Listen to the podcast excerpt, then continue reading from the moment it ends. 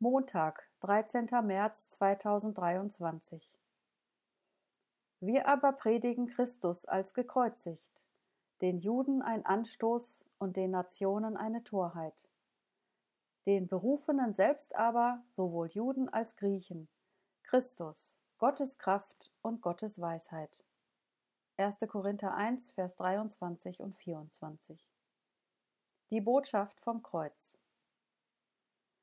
Über dem Tor einer Kirche stand das Bibelwort Wir predigen Christus als gekreuzigt.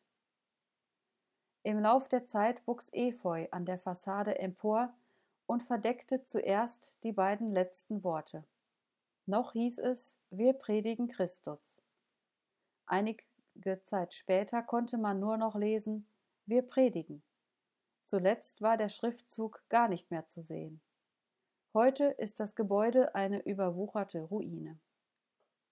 Dieses Gebäude illustriert eine Fehlentwicklung in der Verkündigung des Evangeliums. Wenn man das Kreuz verschweigt, wo Jesus Christus für Sünder gestorben ist, fehlt oft auch der Aufruf zur Buße und Umkehr.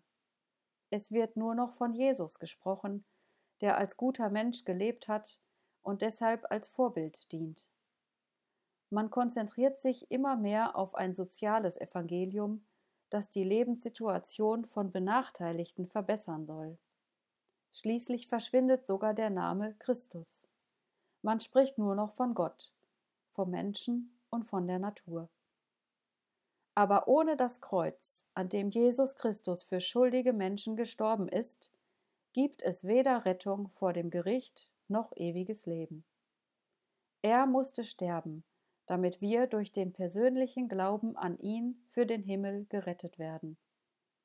Der gestorbene und auferstandene Erlöser ist der einzige Weg zu Gott. Das Wort vom Kreuz ist denen, die verloren gehen, Torheit, uns aber, die wir errettet werden, ist es Gottes Kraft. 1. Korinther 1, Vers 18. Wir aber predigen Christus als gekreuzigt, den Juden ein Anstoß und den Nationen eine Torheit. Den Berufenen selbst aber, sowohl Juden als Griechen, Christus, Gottes Kraft und Gottes Weisheit. 1. Korinther 1, Vers 23 und 24.